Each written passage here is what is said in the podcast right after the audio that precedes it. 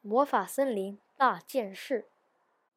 第八章：火魔吞噬森林。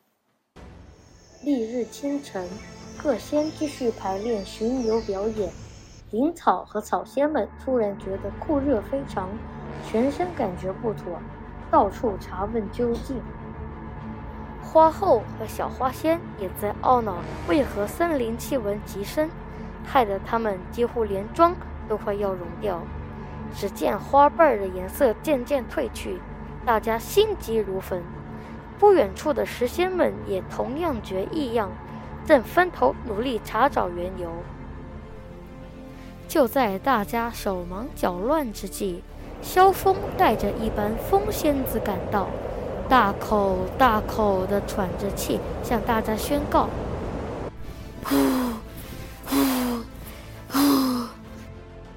糟糕了！”魔法森林起火了，到处火光熊熊，火势很很猛烈，将近把把整个森林都包围了。说时迟，那时快，大家连忙用手掩住风仙子的嘴巴，恐怕他们再呼下去，情况会更糟糕。萧峰这才意识到，他和风仙子在帮倒忙。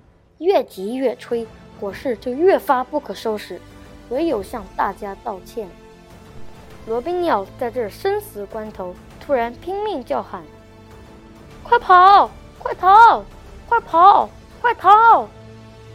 他们在展翅逃离森林前，尽最大的努力的通报，希望大家能逃出升天。